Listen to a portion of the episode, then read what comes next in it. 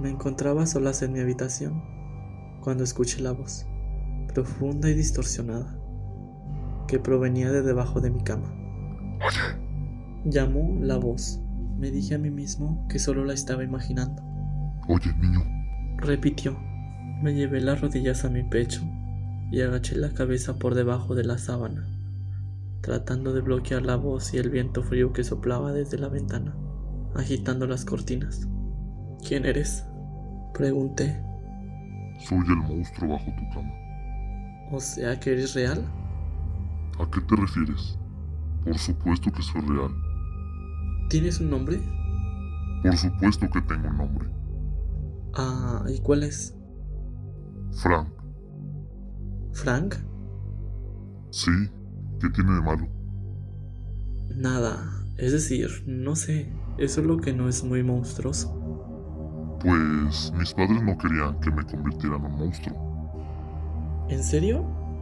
¿Qué querían que fueras? Un dentista. Eso es gracioso. ¿Qué quieren tus padres que seas? No lo sé. Oye, Frank, ¿Sí? ¿no vas a tratar como de asustarme o algo? ¿Qué? ¿Por qué haría eso? Bueno, eres un monstruo, ¿no? Pues sí. Por supuesto que lo soy. Pero eso no significa que asuste a niños pequeños. Pero pensé que ese era tu trabajo. Mi trabajo es asustar personas, pero solo a las personas malas. ¿Soy una persona mala?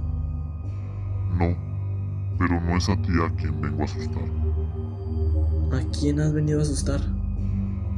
Al hombre en tu armario. La piel de mis brazos se me hormigueó.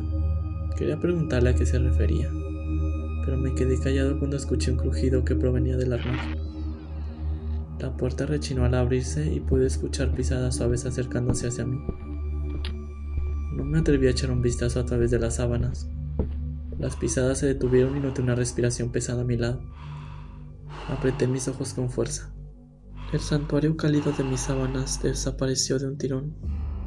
Abracé mis brazos alrededor de mis rodillas y me preparé para lo peor. Un grito partió el aire nocturno, seguido por el sonido de vidrio quebrado. Abrí mis ojos sutilmente y descubrí un cuchillo que yacía en la alfombra, junto a mi cama. La hoja destellaba bajo la luz de la luna. Mis padres se apresuraron a mi habitación y me preguntaron lo que había pasado, pero no sabía qué decirles. Solo que alguien se había estado escondiendo en mi armario y que había saltado por la ventana. Mis padres llamaron al 911 y la policía llegó de inmediato. Arrestaron a un hombre, Gary Thompson, que estaba corriendo por la calle a unos bloques de distancia. Estaba cubierto en sangre y vidrio roto. Encontraron el auto abandonado de Gary en nuestra propiedad.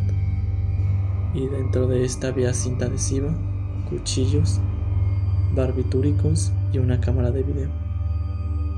Según me contaron, el abogado de Gary alegó demencia y actualmente Gary está encarcelado en una institución psiquiátrica estatal para criminales.